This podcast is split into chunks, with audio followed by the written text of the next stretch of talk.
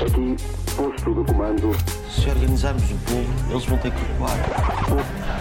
Abril Conversas Mil. Olá a todos, muito boa tarde.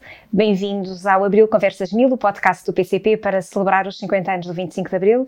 Hoje temos dois convidados que, apesar de dispensarem apresentações, a Isabel Camarinha e o professor Carlos Neto, íamos começar por cada um se apresentar e propunha que começasse a Isabel. Eu sou Isabel Camarinha, sou dirigente sindical, a minha profissão é técnica administrativa e é com muito gosto que estou aqui, agradecendo o convite que me foi feito uh, para falar sobre o 25 de Abril e sobre a situação que vivemos. E o professor? Carlos Neto, uh, 71 anos de idade, aliás 72, professor catedrático da Faculdade de Universidade Humana da Universidade de Lisboa. Um, durante, durante vários anos a minha causa tem sido a defesa dos direitos da criança, à escola, à família e à comunidade, e principalmente na área da motricidade, da educação física, do desporto, e é esse o trabalho que continuo a fazer depois de reformado e jubilado, e é um prazer enorme estar aqui com a Isabel Camarinha, com, também com a, com a Margarida Botelho, e também este podcast eh, protagonizado pelo PCP, neste projeto que eu acho que é muito interessante. Eu ia começar por vos perguntar uma coisa, que é, vocês os dois têm uma atividade pública muito conhecida a Isabel nos direitos dos trabalhadores, o professor Carlos Neto nos direitos das crianças, que talvez sejam das áreas em que foram mais espantosos os avanços do 25 de Abril. Eh, nos direitos dos trabalhadores é evidente, nos direitos das crianças erradicámos problemas gravíssimos que tínhamos antes do 25 de Abril, o trabalho infantil, o analfabetismo, e a pergunta que vos queria fazer era, apesar destes avanços tão extraordinários, o que é que falta para cumprir Abril? Se calhar começava o professor desta vez. Eu acho que um, ao comemorar 50 anos de Abril, uh, de facto 50 anos de democracia, nós demos um salto gigantesco da pobreza em que vivíamos, de um regime amordaçado em que não havia possibilidade de expressão, uh, ainda que tivéssemos alguma liberdade de brincadeira livre quando éramos crianças, mas vivíamos de facto com medo e vivíamos de facto uh, assolados com uma com uma autoridade escolar, uma autoridade social e política enorme. E portanto os avanços foram fantásticos. Mas hoje nós temos outro tipo de problemas que estão a assolar as famílias, as crianças e também as situações de trabalho, que devem ser vistas com alguma, um, alguma credibilidade e, acima de tudo, com alguma profundidade, porque a gente não pode continuar a viver na superficialidade na análise dos problemas, nós temos que ir à profundidade deles. E hoje as crianças que vivem de facto, em melhores condições, nunca tivemos tão bons pais, tão bons professores, tão boas escolas, uh, tão boas famílias, tão boa democracia, mas há outro tipo de problemas que estão, de facto, a assolar estas crianças e jovens, porque, de facto, a precariedade do trabalho é enorme. Uh, por outro lado, temos uh, uma situação de exclusão social e assimetrias sociais também muito grandes. A Isabel saberá, com certeza, uh, e cumprimento-a por estar aqui comigo, saberá explicar isto melhor do que eu, mas não é possível termos crianças felizes com pais que de facto não têm tempo para os filhos porque trabalham demasiado. Uh, há crianças que são vítimas do trabalho dos pais, passam 50 horas na escola, uh, o que se atirou para a escola uma tarefa que cabia a uma família que deveria ter tempo suficiente para estar com os filhos, para ter tempo livre, e, e também os professores foram eh, de, de, algum modo dinamizados com tarefas excessivas. As crianças passam 50 horas na escola em média, principalmente nas primeiras idades.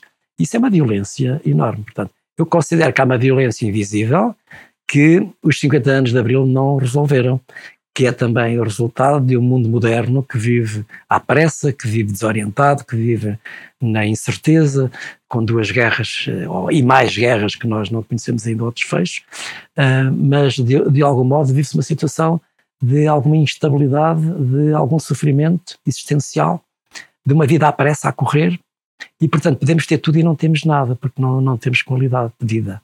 E eu consideraria que nesta conversa seria importante discutirmos o conceito de qualidade de vida dos portugueses, porque de facto os portugueses não têm qualidade de vida, têm um país maravilhoso, com uma cultura, com uma história extraordinária, é um cantinho da Europa que podia, somos o quarto país mais seguro do mundo e mais visitado, mas os portugueses não têm qualidade de vida. E portanto, eh, mesmo com as conquistas de Abril, há gravíssimos problemas atuais eh, na sociedade portuguesa, principalmente no que respeita, portanto, à, à não a capacidade de atender aos direitos consagrados internacionalmente das crianças, como é a Convenção Internacional dos Direitos da Criança aprovada na ONU em 1989, já passaram 32 anos, e, e também outras instituições que de algum modo estão preocupadas com erradicarmos o trabalho infantil, a exploração infantil e tudo isso, mas hoje há outro tipo de exploração e há outro tipo de manipulação que está a acontecer. As crianças estão aprisionadas e, portanto, precisamos libertá-las é? para ficar por aqui só. Isabel, e tu que, olhando para trás, para as extraordinárias conquistas que houve no mundo do trabalho, o que é que falta?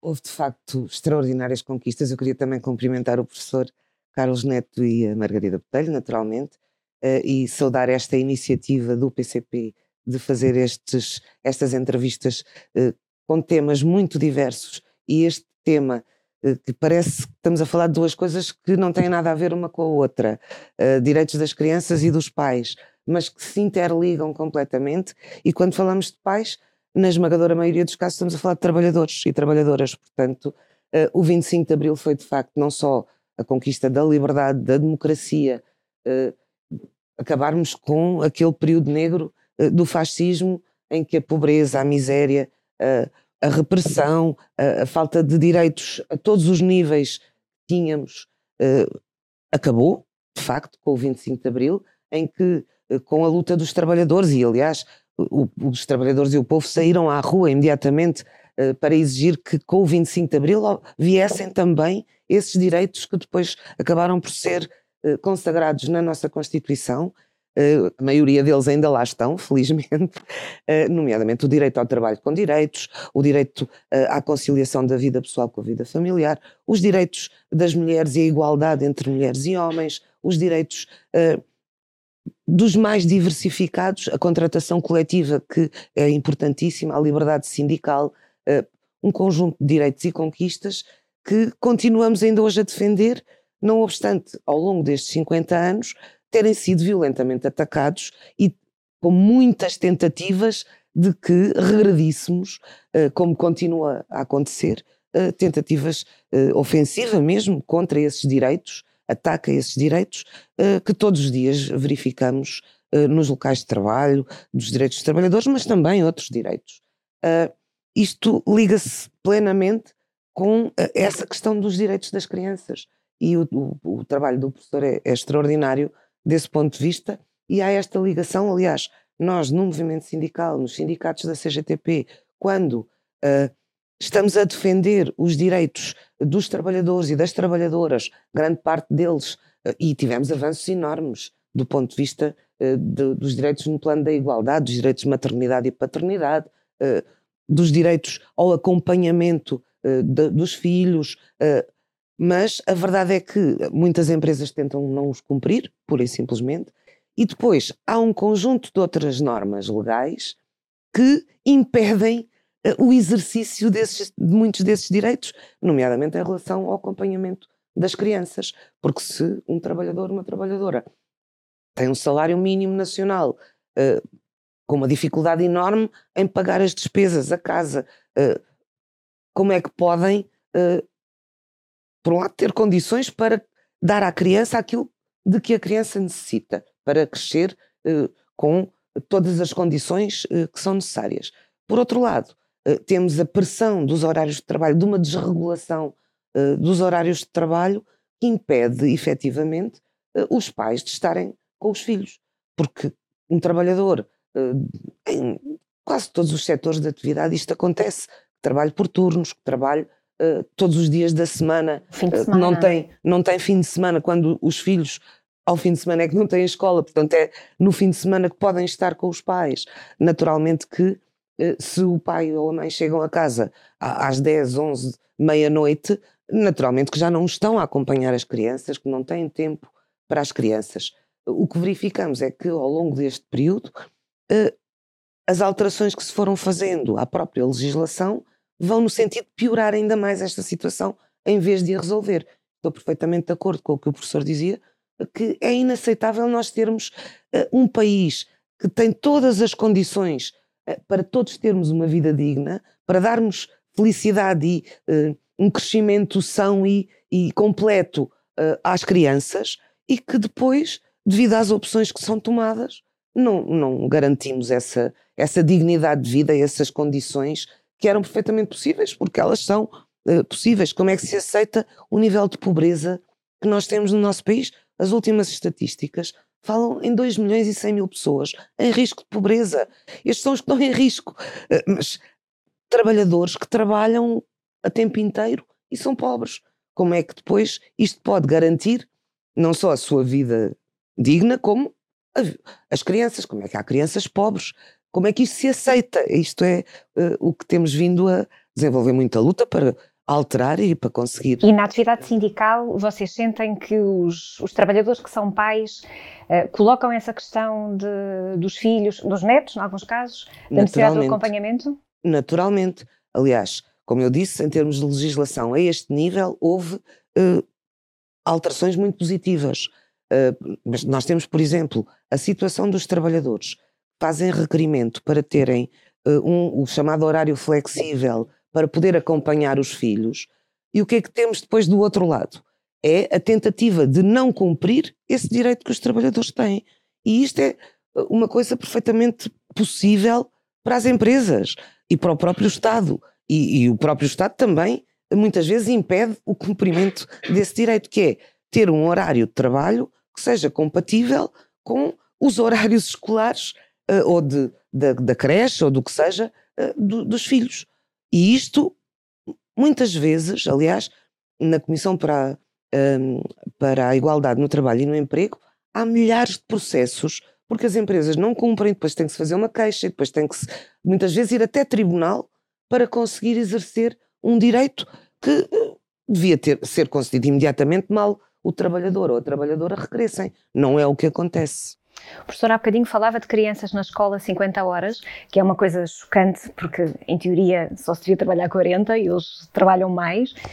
Uh, mas se nós pensarmos que o pai ou a mãe trabalham 8 horas por dia e depois tem uma hora de transportes entre a creche, é fácil chegar às 50 horas. E nós vimos há relativamente pouco tempo até o anúncio de uma creche que vai abrir em Braga 24 de 24 horas. horas. Que comentário é que isso lhe merece? Isso é uma, uma, é uma violência, é um crime. Ainda que se perceba que há pais que têm turnos, portanto trabalham de noite. Eu pela primeira vez vi isso no Brasil. A creche 24 horas. Na altura fiquei muito surpreendido. Depois percebi, de um ponto de vista social, que há agregados familiares que necessitam de colocar os filhos em algum lado, visto que hoje já é difícil ter esta família prolongada em que os avós tomavam conta ou os próprios pais tomavam conta, uh, portanto, dos filhos e, portanto, isso hoje é cada vez mais difícil. Mas eu queria dizer, uh, também tomando a, palavra da sábia da, pessoa, da, da Isabel Camarinha, que é o facto de nós termos ainda uma bolsa grande de, de exclusão social e de pobreza em Portugal. parece que se querem ignorar esses resultados, mas eles existem. Uh, e, de facto, uh, nós temos que ser capazes de cumprir as normas europeias que estão definidas e que Portugal muitas vezes tem dificuldade, uh, de um ponto de vista político, em perceber que as crianças é que estão a ser vítimas de todo este processo, porque se dá muita atenção ao mundo dos adultos, ao mundo do trabalho, ao mundo da economia, mas de facto isto tem que ter aqui um equilíbrio entre a qualidade de vida dos cidadãos, porque se sabe hoje que um cidadão feliz, com uma família feliz, trabalha mais, tem mais produtividade. Isso sabe-se. E, portanto, é preciso melhorar os salários, é preciso melhorar as condições de trabalho, é preciso melhorar os diferentes sistemas para que haja uma conciliação entre a família, o trabalho e, por outro lado, a escola. É preciso haver aqui medidas proteccionistas, eh, de algum modo, a estas. Eh, eu até costumo dizer que devia haver um pacto de transição entre a escola, a família e a comunidade, não é? De modo a que, de facto, o trabalho dos pais pudesse ser uh, melhorado na, na, sua dimensão qualitativa, como acontece em alguns países da Norte Europa, em que os pais têm tempo de ir buscar os filhos às três horas da tarde e estarem com eles até ao final da noite, tendo tempo para brincar, tempo para sair à rua, tempo para utilizar o espaço público. Uh, mas isso também necessita de políticas públicas municipais centradas, uh, de facto, na, na melhoria das condições de vida da, da cidade. Seduzir os cidadãos a utilizar o espaço público. Nomeadamente as crianças. As crianças. Hoje as crianças já não brincam na rua. Uh, brincar na rua está em dias de extinção. Uh, significa que hoje as crianças vivem aprisionadas em casa, na escola, no carro.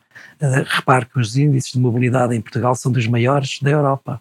Da investigação que temos feito, Portugal é o país que tem o índice de mobilidade mais elevado, o que significa que as crianças vão todas de automóvel, muito poucas andam de transporte público, muito poucas vão a pé, muito poucas vão de bicicleta.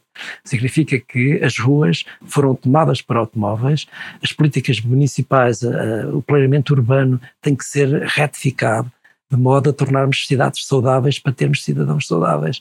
Isso já está a fazer em muitas cidades. Há legislação europeia que não está a ser cumprida. Portanto, há negligência do Estado, do meu ponto de vista, em não cumprir dois artigos, entre muitos, mas dois artigos que são fundamentais, que é o artigo 31 direito ao brincar, ao lazer e ao tempo livre, e o artigo 12 que é o direito à participação. As crianças e os jovens devem ser ouvidos porque eles têm ideias, têm motivação intrínseca para explicar o que gostariam de ter para ter mais uh, sucesso, para ter mais grau de felicidade e, acima de tudo, para serem cidadãos críticos, ativos. E para isso também é preciso mudarmos um pouco a, a vida da escola, porque a escola está muito centrada em resultados. A escola hoje é um local onde as crianças e jovens fazem testes atrás de testes para terem médias, para terem rankings para entrar no ensino superior com grandes assimetrias entre todos os estudantes. Há uns que têm explicações, outros não têm. Uh, portanto, o modelo educativo tem que ser uh, tem que ser alterado para uma dimensão mais democrática, mais cooperativa, uh, mais participativa. A escola tem que se reinventar. O mundo mudou, mas a escola ficou no mesmo sítio. Uh, e por isso, uh, com professores cansados, com professores uh, de facto mal pagos, com professores com, com problemas de burocracia enorme, com situações em que não têm tempo suficiente para estar com os seus alunos, porque a escola não é para formar alunos, é para formar pessoas. Pessoas que sejam bem informadas, com capacidade interventiva, com capacidade de serem cidadãos pensantes em, num mundo que vai mudar, num mundo que futuro que é imprevisível, é incerto, é desconhecido, está a inteligência artificial à porta, vai modificar muitas coisas. Portanto, nós temos que pensar no mundo do futuro, começando a trabalhar já, na, na reinvenção de um novo paradigma para a educação. Ah, aliás, eu estou muito de acordo com esta visão humanista que saiu uh, do relatório da Unesco sobre, uh, portanto, um novo contrato social para a educação, trabalharmos juntos, trabalharmos em rede, fazermos um trabalho de governança coletiva, no sentido de tornar a escola diferente, Uh, na perspectiva de não se aprende só na sala de aula, aprende-se lá fora, aprende-se em contato com a natureza, aprende-se em situação de risco, aprende-se a perceber a paisagem artística, física e também cultural da comunidade. A escola também pode ser aprendida na, na, na, na comunidade, mas não, as crianças estão isoladas, estão fechadas, estão numa ilha, não é? Uh, cheio de muros, cheio de grades, não é? A escola do futuro tem que se uh, abrir para não ser uma prisão, não é? E, e, as crianças terem a oportunidade de perceber o mundo que as envolve. Eu costumo dizer que há três níveis uh, na, na, aprendizagem escolar. O primeiro é conhecer a complexidade do seu corpo, conhecer a complexidade da relação com os outros e a relação com os objetos. E o terceiro eixo é reconhecer o mundo que nos rodeia. Hoje nas escolas muitas vezes estão-se a ensinar coisas que não serviram para nada e, portanto, é preciso é que haja de facto uma capacidade de empatia e não apatia, uma capacidade de relacionamento entre professor e aluno, de modo a tornar significativo o potencial que cada criança traz. Porque não tem sentido estarmos a ensinar as crianças ao mesmo tempo, da mesma forma e no mesmo sítio, como se fossem todas iguais. Portanto, isso é uma forma antidemocrática de entender o ensino. O ensino tem que ser personalizado em função de cada criança, em função dos seus talentos. E, portanto, tudo isto tem a ver com, com todas as coisas que estamos a falar porque, repare, o que é hoje um pai que se levanta às sete da manhã, ou uma mãe que se levanta às sete da manhã para levar o filho à escola, demora uma hora de transportes, de carro. Depois vai para o trabalho, demora outra hora. Ao fim do dia é a mesma situação. Portanto, isto cria um cansaço enorme, uma fadiga, portanto, enorme. Depois da pandemia, eu devo confessar ainda continuo a trabalhar com crianças, mas devo confessar que noto que há quatro grandes mudanças que são muito preocupantes.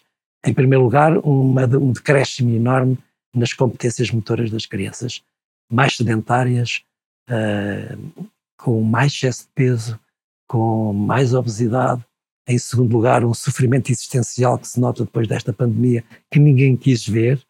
Toda a gente está preocupado com a recuperação das aprendizagens escolares, mas não estão preocupados com a recuperação do corpo. O terceiro ponto é uma, uma, uh, uma situação que para mim é alarmante, que é uma, uma instabilidade motora muito grande. Portanto, há muitas vezes as crianças estão demasiadamente excitadas porque viveram fechadas, viveram uh, trancadas, viveram, portanto, uh, isoladas em casa, num cenário de de comunicação online, não é? De comunicação à distância, isso foi altamente penalizador. E em quarto lugar, falta de socialização. Uh, e com esta grande uh, ópio mental que está a acontecer, que é a dependência digital, uh, de facto o corpo está esquecido. O corpo está completamente esquecido na sociedade portuguesa. E hoje os portugueses são, pelos dados do Eurobarómetro, são, é o país com mais sedentarismo da Europa. 73% dos portugueses não têm atividade regular, sistemática e intencional. As crianças são esponjas, não é? Diz-se assim, mas as crianças hoje fazem mais desporto do que faziam antes. As crianças hoje têm mais atividades físicas do que têm educação física escolar e têm uh, atividades extracurriculares organizadas na atividade desportiva e artística. Mas não é verdade, porque muitas crianças não têm capacidade dos pais pagarem as mensalidades que os clubes exigem. Claro. Há muitas crianças da escola pública que não têm qualquer oportunidade. E mais, e os espaços das escolas ficaram completamente hum, plastificados. Hoje temos verdadeiras obras de arquitetura escolar, mas as crianças ficaram piores. Não podem subir às árvores, não podem fazer pinos à parede, não podem fazer rodas, não podem jogar às escondidas, não podem Uh, não podem jogar, uh, jogar portanto, ao garra e foge, uh, não podem jogar a macaca, não podem jogar a nada, é tudo proibido. Se virar às árvores é proibido, elas sobem mas não descem, cai um pingo de chuva, entra tudo para dentro cheio de medo, quer dizer, há aqui uma, um medo generalizado uh, do agregado familiar e também da comunidade educativa que a criança tem que andar completamente dentro de amarras, não é? O que isto é altamente prejudicial para o seu desenvolvimento motor, desenvolvimento social, para o desenvolvimento mental e desenvolvimento emocional. Eu prefiro uma criança com os joelhos esfolados, como nós tínhamos na nossa geração, não é?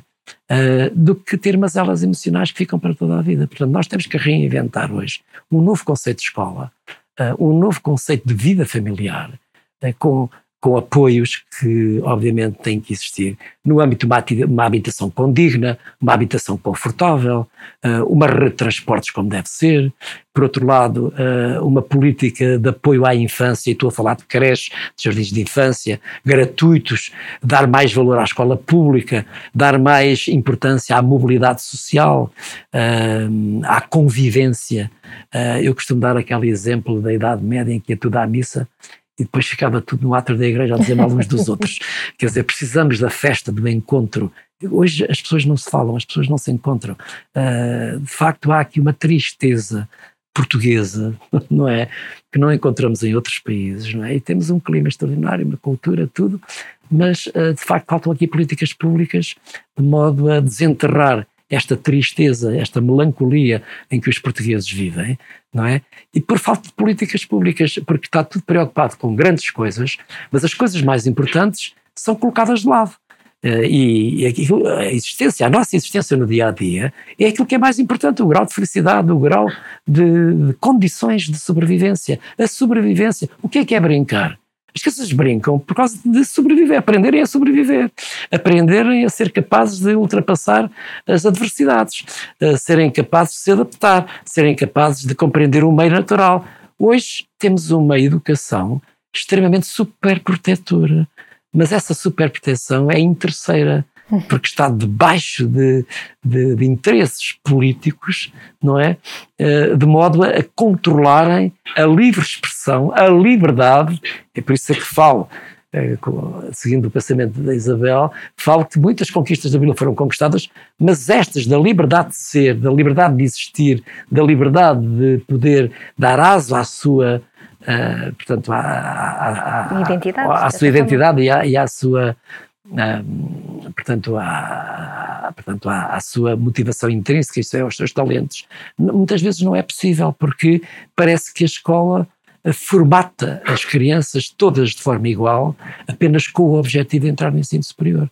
E não há festa, não há liberdade, as atividades humanas, sociais e artísticas são diminuídas de importância na escola, não é?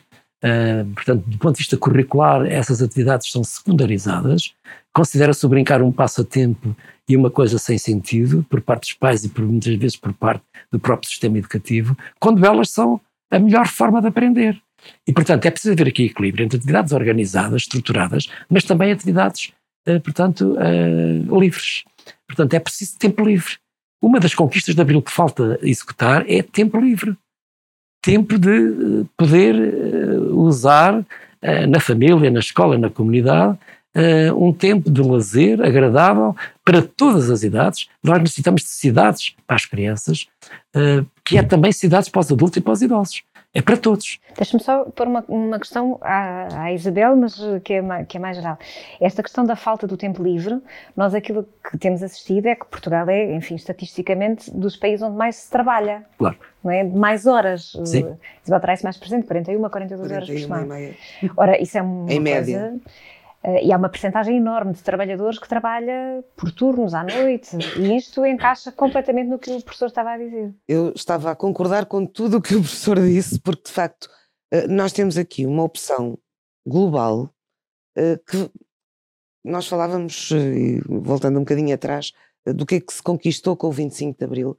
Esta questão da participação de todos na vida coletiva foi uma das coisas mais importantes que nós conquistamos, mas que ao longo dos anos uh, o, que se tem, o que se tem feito, políticas públicas, de alterações da legislação, de uh, forma, de opções que são tomadas para a nossa vida no país, são dirigidas à individualização e não à, à, participação como coletivo, com o contributo de todos, com, e de facto isto começa logo na infância e a própria escola vai fazendo este caminho, até estimulando concorrência uh, entre as crianças e os jovens, etc. Fazendo este caminho, depois no, no trabalho, no mundo do trabalho, isto também acontece, uh, porque uh, naturalmente que trabalhadores, jovens, crianças, jovens, adultos, que têm uma participação coletiva, organizam-se coletivamente, têm mais força. Portanto, uh, isto há aqui uma intenção clara de impedir o desenvolvimento, a, a, o progresso, a, a justiça social, não, não garantindo este, este direito tão, tão importante do, do, do, coletivo, da participação coletiva, e isso vê-se bem. A Margarida falava agora de, de, de, do número de horas que se trabalha em Portugal. Nós temos um país que, por opção, é um país de baixos salários, de precariedade brutal dos vínculos laborais, eh, de horários longos e desregulados, são 41 horas e meia de trabalho, é mais de 1 milhão e 800 mil uh, trabalhadores uh, com uh, horários noturnos, por turnos, elaboração contínua. E nós sabemos bem que haverá uma ou outra profissão, um ou outro setor em que, de facto, é necessário que haja, por exemplo, elaboração contínua ou trabalho por turnos. mas não só, esse trabalho tem que ser compensado como deve ser, eh, como isto não é generalizado. Ora, o que está a acontecer é a generalização deste tipo de trabalho. Por exemplo, nós vemos o comércio, mas podíamos ir para outro tipo de, de profissões. Porquê trabalhar a fins de semana até eh, às 10, 11, meia-noite? Porquê? Não há necessidade, não é necessário, eh, portanto não devia ser assim. E isto tem sido opção, os trabalhadores têm desenvolvido intensa luta para alterar esta situação, mas depois temos todo um desinvestimento uh, nos serviços públicos, nas funções sociais do Estado, na saúde, na educação, na escola pública, uh, mas na saúde também. E uh, tudo isto são condicionalismos que depois não permitem que as famílias tenham uma vida saudável e completa, porque estão condicionados por tudo isto, pelo horário, pelo salário, pela precariedade do vínculo. Nós hoje, com o aumento do custo de vida, temos milhares e milhares de trabalhadores que estão a, a ter que ter dois empregos, alguns até três empregos, para fazer face às despesas. Como é que é possível haver uma vida pessoal, familiar, o acesso à cultura, ao desporto, ao lazer? Todos temos esses direitos, mas a verdade é que a esmagadora maioria não está a ter acesso a esses direitos. Eh, por isso, eh, para nós cumprirmos abril, eh, nós precisamos de facto de alterar este, estas opções que têm vindo, esta política que tem vindo a ser seguida e que conduz, e depois vendem-nos isto como sendo moderno, que é o que eu ainda mais me enerva, claro. para ser muito sincera. Vendem-nos isto como sendo moderno. O que é moderno é não haver rigidez nas leis laborais a rigidez nas leis laborais é os direitos, são os direitos dos trabalhadores. Já agora, não é rigidez, são direitos. Claro. Direitos que as pessoas têm que ter para poder ter uma vida uh, digna, completa. Uh, e inclusive para concretizar aquilo que o 25 de Abril nos proporcionou, a, a, Revolução de Abril, os direitos conquistados e o que está na nossa Constituição. Não é por acaso que continuamos a defender que seja cumprida a Constituição. Mas depois há também, uh, do ponto de vista até a falta de investimento público é uma coisa impressionante. Uh, nós precisávamos de ter investimento público, precisávamos de ter uh, apostar na produção nacional, na nossa na produção local, que é o que não acontece também. Depois há uh, diferenças enormes entre o litoral e o interior. Eu, com uh, as funções, a tarefa que tenho de dirigente sindical da CGTP, percorro o país inteiro cada vez que eu vou a um distrito do interior, diminuiu mais a população daquele distrito. É uma coisa extraordinária. Quando se apregoa que se está a, a, a, criar incentivos para as pessoas irem viver para o interior. Não, não estão, não estão. Não há produção local, não há desenvolvimento uh, da agricultura, da indústria. Uh, não há uh, serviços públicos para depois as pessoas poderem ter. E os jovens acesso. não ficam lá. Naturalmente, naturalmente, os salários são ainda mais baixos a precariedade é ainda maior. O que é que nos está a acontecer? Os nossos jovens qualificados estão a emigrar, estão a sair embora porque aqui não têm condições. Pois é a questão da habitação, claro. que é também um flagelo enorme para não só os jovens, porque hoje em dia os jovens nem podem sair de casa dos pais. Com o salário baixo, o vínculo precário. Quanto mais e, ter filhos. E uma casa, e uma casa com um preço completamente proibitivo, não saem de casa dos pais. Ter filhos só se for no estrangeiro, porque cá também não pode ser. Portanto, acabam por emigrar. Isto, não, isto é uh, regredir e é não desenvolver o país, não, não criar condições para um desenvolvimento sustentável do nosso país com condições dignas. Isto é, uh, pronto, uma luta que temos que continuar a desenvolver e uh, esta questão de, da afirmação dos valores de Abril é muito importante também para chamar mais pessoas a esta luta, mais trabalhadores, mas mais população, eh, a esta luta que precisamos de continuar eh, para alterar isto, porque eu concordo com tudo o que disse o professor Carlos Neto, que é, é inaceitável, é inaceitável que nós estejamos nesta situação. Nós, no PCP, costumamos usar uma frase que é crianças e pais com direitos, Portugal com futuro. Exato. Porque associamos esta ideia de que é as crianças terem direitos na escola, o direito dos pais a as acompanharem, de terem acesso ao espaço público, etc., depende ou é indissociável dos direitos dos pais, sobretudo no mundo do trabalho, mas, mas não só, e isso é condição para o país se desenvolver. Pronto, creio que é, é a síntese que procuramos fazer, mas acho que vai ao encontro daquilo que, que vocês estavam, estavam a dizer. E há uma questão, Margarida, que é fundamental, que é o conceito de bem-estar. Porque o bem-estar é um, é um valor que nós sonhamos em abril, não é? E que é ter tempo para si, ter tempo para os outros, ter tempo para perceber a sua existência, ter tempo para se interrogar. Não, uh, hoje vive-se um frenesim uh, de procurar sobreviver, não é? Num, num mundo que evoluiu enormemente, mas ficámos com outro tipo de problemas, não é? Da nossa capacidade de procurar um grau de felicidade, portanto, uh, minimamente adequada. E, portanto, eu estou muito preocupado neste momento, e estamos a, a comemorar 20, 50 anos de, de Abril, e estamos também com um processo eleitoral uh, que vai sair em 10 de março, que não sabemos exatamente o que é que vai acontecer. Mas há uma certeza, porém, que é necessário todos os partidos políticos políticos terem nos seus programas, que é este conceito de procura de bem-estar do povo português, que é absolutamente essencial. E eu estou muito preocupado com a questão da saúde pública, porque repare que neste momento nós vemos crianças, jovens com situações muito problemáticas do ponto de vista de uh, doenças e desordens mentais, uh, com ansiedade, com depressão, com situações de déficit de atenção e hiperatividade, com uh, taxa de suicídio como nunca tivemos.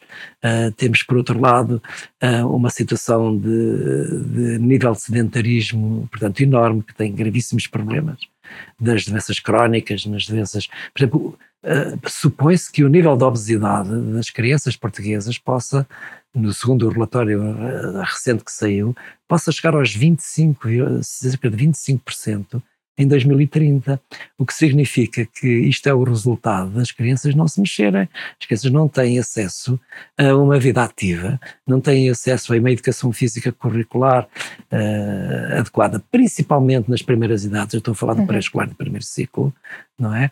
Um, não têm acesso a espaços públicos que sejam suficientemente eh, sedutores uh, para que elas possam caminhar. Os pais não têm tempo para caminhar com os filhos, os pais não têm tempo para sair de casa, uh, hoje passeiam-se mais os cães que as crianças, quer dizer, de facto há aqui uma situação uh, inaceitável, não é? De que as crianças ficam no sofá. Um, nós sabemos, por um ponto de vista antropológico, de um ponto de vista filosófico, de um ponto de vista até da, da, da psicologia do desenvolvimento, de que nos primeiros anos de vida as crianças precisam de ter experiências suficientemente uh, grandes, profundas, uh, diversificadas, para conseguirem desenvolver as suas capacidades de natureza mental, social, emocional, perceptiva, etc. Portanto, os primeiros mil dias de vida são absolutamente fundamentais. Corpos ativos dão cérebros ativos através de sentimentos e de emoções. E vive-se um mundo demasiadamente egocêntrico, em que cada um só pensa em si, não é? Não temos dinâmicas coletivas, não temos dinâmicas de solidariedade, de convivencialidade, para que possamos edificar uma sociedade mais justa, uma sociedade mais protetora neste sentido de dar autonomia e dar liberdade, não é? As crianças hoje não sentem autonomia, as crianças hoje se sentem aprisionadas. E depois uh, temos esta pandemia que é duas pandemias que cercaram o povo português, que é a pandemia do medo não é? e a pandemia digital. Uh, porque e este medo vem de onde? É, este medo constrói-se de uma forma muito subtil de manipulação política e de manipulação da inteligência artificial, como é óbvio. Nós hoje vivemos subjugados a um algoritmo que nós próprios não temos consciência da forma como estamos a ser manipulados. E, e, portanto, é preciso abrir os olhos, é preciso estar atento para descobrir em cada um de nós, de facto, a forma como uh, indiretamente estamos a ser manipulados uh, numa sociedade, portanto, que tem objetivos muito centrados, portanto, em, em manipulações uh, das grandes multinacionais, manipulações do Estado, etc., para nos tornar e aqui é interessante quando estamos a fazer esta relação com o 25 de Abril, com o que se passava antes, portanto, porque esta é hoje uma manipulação muito mais subtil do que era antigamente, não é? É outra forma de ditadura, uhum. porque este é o tempo óbvio e, e é um tempo apropriado para se estabelecerem e aparecerem ditadores. É preciso estar atento a isso. E para cada um de nós consiga descobrir como é que essa manipulação está a ser exercida. Estar a ser exercida nas coisas mais elementares daquilo que é a nossa expressão, a nossa liberdade, a nossa existência como corpo, a nossa relação social com os outros.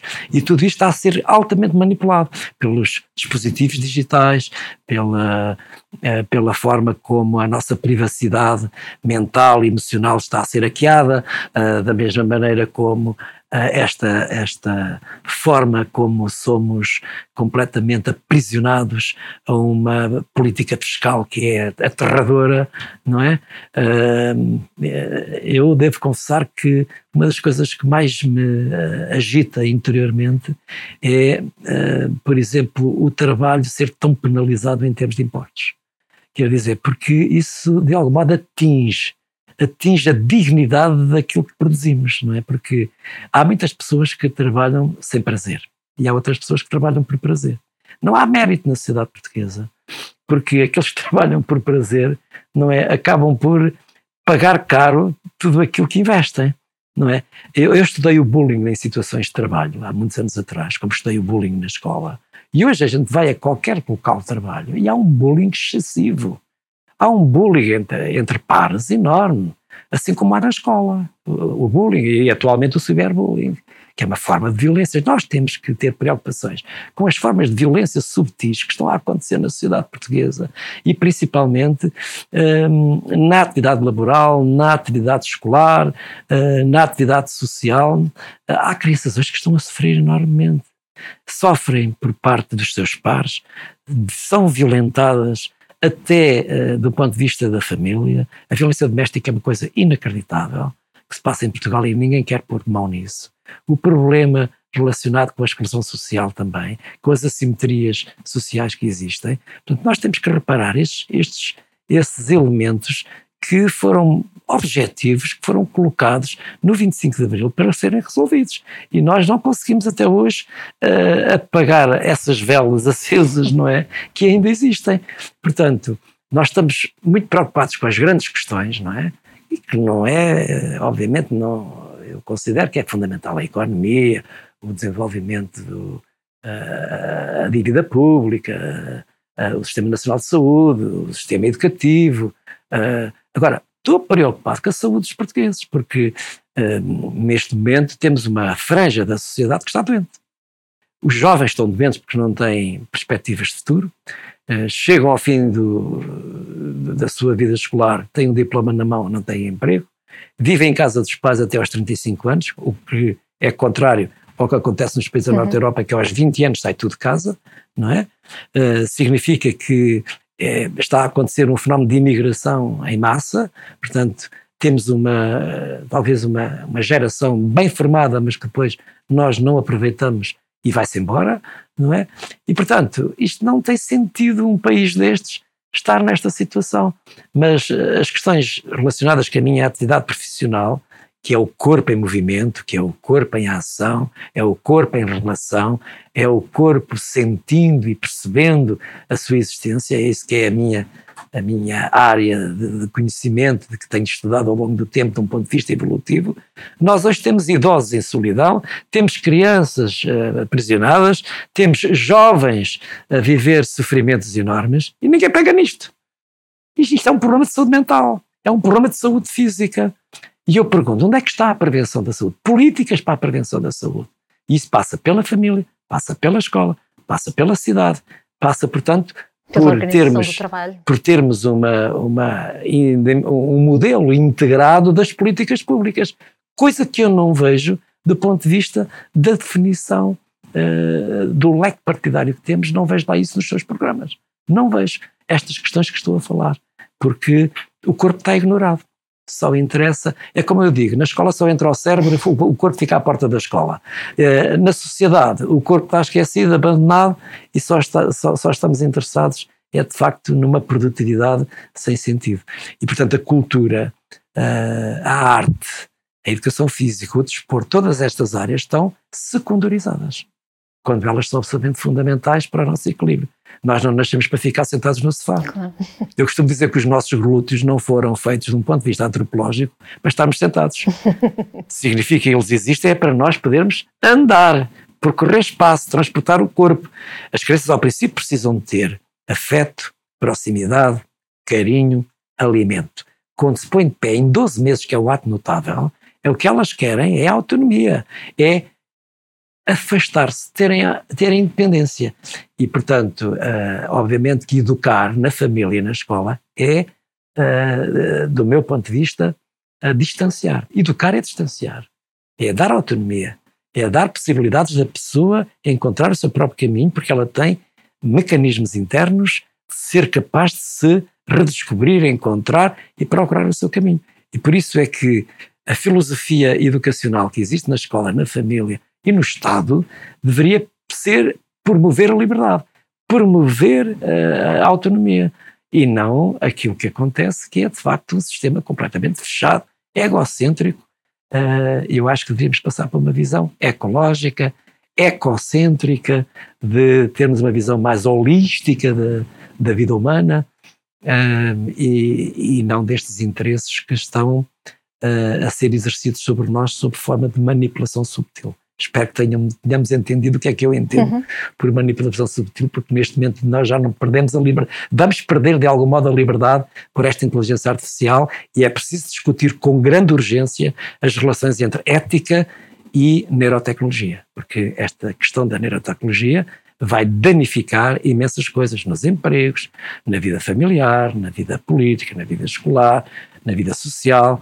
Uh, nós estamos à beira de um grande precipício que é preciso começar desde já a pensar nisso.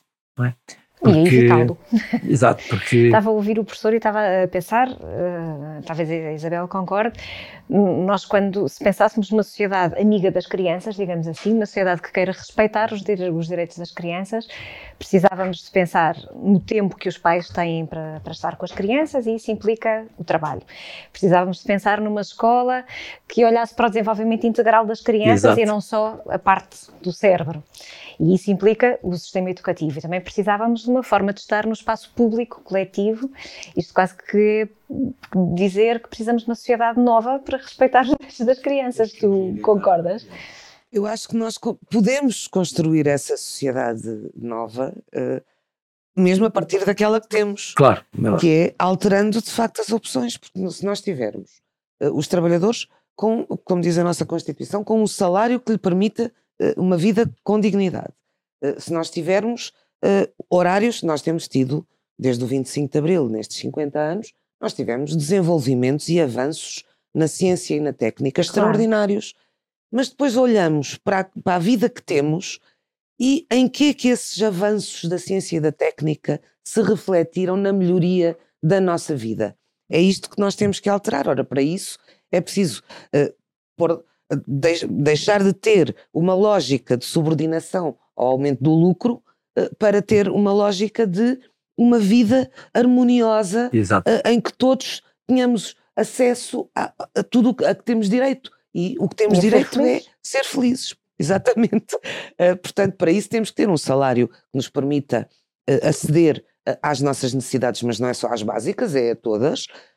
ter direito à habitação, à saúde, à educação, deste ponto de vista da escola pública, porque só essa só a escola pública é que dá a, todos o mesmo acesso, uh, tal como é o Serviço Nacional de Saúde que dá a todos o acesso uh, não só aos cuidados de saúde quando estamos doentes, mas à prevenção, uh, ao acompanhamento, a evitar termos problemas de saúde, mas depois também o tratamento, serviços públicos que garantam este fim destas assimetrias regionais que nós temos no nosso país que são enormíssimas e, eh, naturalmente, para isso é preciso que haja eh, trabalho com direitos e os direitos serão o salário, o horário eh, compatível com ter uma vida pessoal, familiar, acesso à cultura, ao desporto, ao lazer, a tudo, e uh, uh, uh, acabar com esta precariedade que temos no nosso país, que é de facto terrível. Nós, em 2023, 80% dos novos contratos de trabalho eram com vínculos precários. Claro. Ora, isto exige, e os 50 anos do 25 de Abril cumprem-se um mês depois das eleições uh, legislativas que temos a 10 de março, exige que, da parte uh, de, de, todos os que no nosso país estão em condições de votar no dia 10 de março, que haja, seja colocada esta exigência de mudança destas opções, desta política e que, ao contrário, lá está, no fundo, nós estamos condicionados, muito, muito condicionados por aquilo que é a mensagem que nos é passada de forma muito subtil, como dizia o professor Carlos Neto, todos os dias, não só a nível de todas das redes sociais, do, do digital, dos órgãos de comunicação social, que são uma influência enormíssima ao contrário do que nos tentam dizer, ah, é como se fosse uma eleição para um primeiro-ministro. Não é. Nós vamos eleger deputados. Esses deputados têm a responsabilidade de aprovar leis que de facto garantam esta alteração das opções uh, que têm vindo a ser seguidas para termos, uh, lá está, a tal mudança uh, que precisamos na nossa sociedade e temos agora esta oportunidade. Nós, nós temos dito, em termos de movimento sindical da CGTP, temos dito que temos que levar a luta até ao voto, porque o voto é também uma forma de lutar para melhorar, para alterar uh, as opções que têm vindo a ser seguidas. E não, não ir atrás de cantos de sereia e de projetos muito reacionários que também estão aí uh, a tentar aproveitar o descontentamento que é natural uh, de vastas camadas da população e de trabalhadores, porque as pessoas sentem que não têm aquilo que precisam.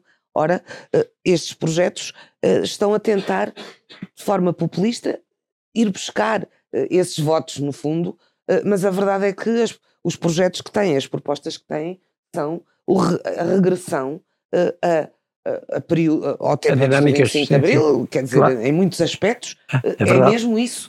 É, é voltarmos a, a, não ter direitos, a não ter liberdade, a não ter democracia, a não ter uh, um conjunto de, de conquistas que alcançamos com o 25 de Abril. Portanto, nós temos agora esta responsabilidade também de, uh, exigindo resposta imediata aos problemas, porque eles estão colocados agora, não é daqui a, não sei quanto tempo, mas também uh, aproveitar e, e nas eleições garantir que de facto se exige essa, essa mudança que é muitíssimo importante e necessária. Nós estamos quase a chegar ao, ao, tempo mais ou menos estipulado da nossa conversa.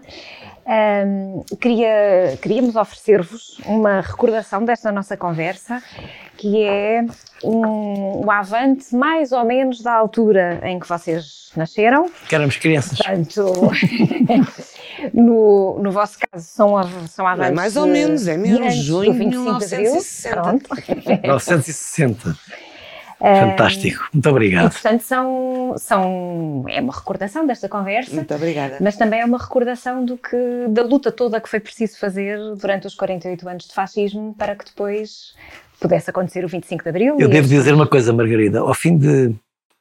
Eu nasci em 51, portanto, eh, tenho 72 anos, mas ao fim de 50 anos de serviço público, eh, de serviço público, não tenho uma grande conta bancária, mas tenho acima de tudo, uma consciência tranquila de que o trabalho que realizei foi em favor deste país, foi em favor de repor a democracia, lutar pelos direitos, neste caso das crianças, do seu desenvolvimento motor, desenvolvimento social, desenvolvimento emocional e cognitivo, uh, melhorar uh, a escola, melhorar modelos educativos, portanto, adequados. E, portanto, não é provavelmente o ser rico que é importante. O que é importante é, de facto, termos uma capacidade de estarmos bem connosco próprios sobre o trabalho que realizamos em função da comunidade, a favor da comunidade.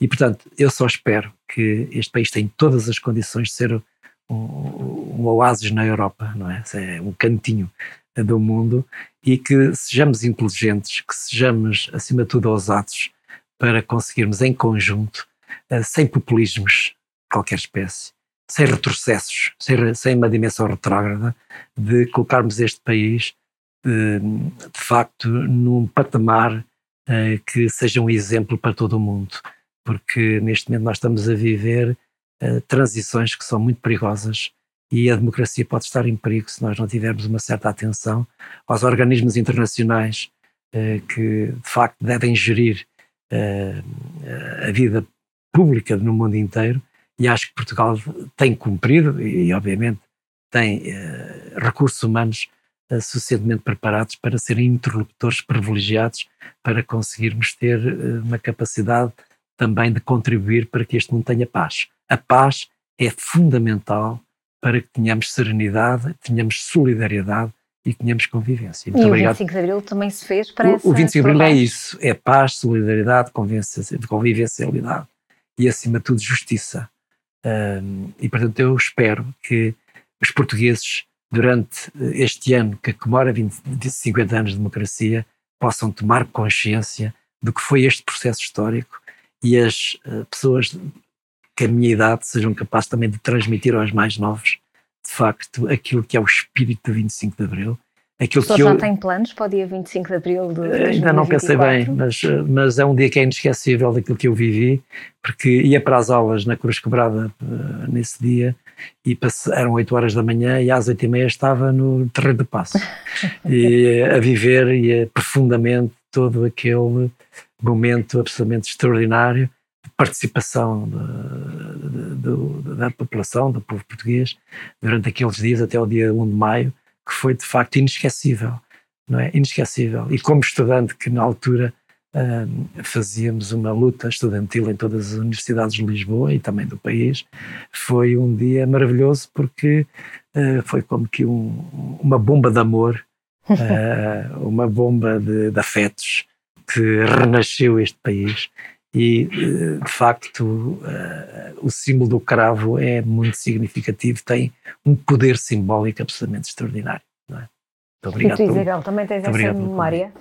Eu, a minha memória do 25 de Abril, eu, a minha família era uma família ligada ao antifascismo, portanto, eu tinha consciência do que se passava, uma mínima consciência, que eu tinha 13 anos e ia fazer 14, uh, eh, do que se passava no nosso país e até uh, acompanhava a situação que tinha acontecido no Chile, portanto, havia aqui já algum, alguma consciência mínima da importância do, do que estava a acontecer mas também eh, fiquei muito contente, não tive aulas.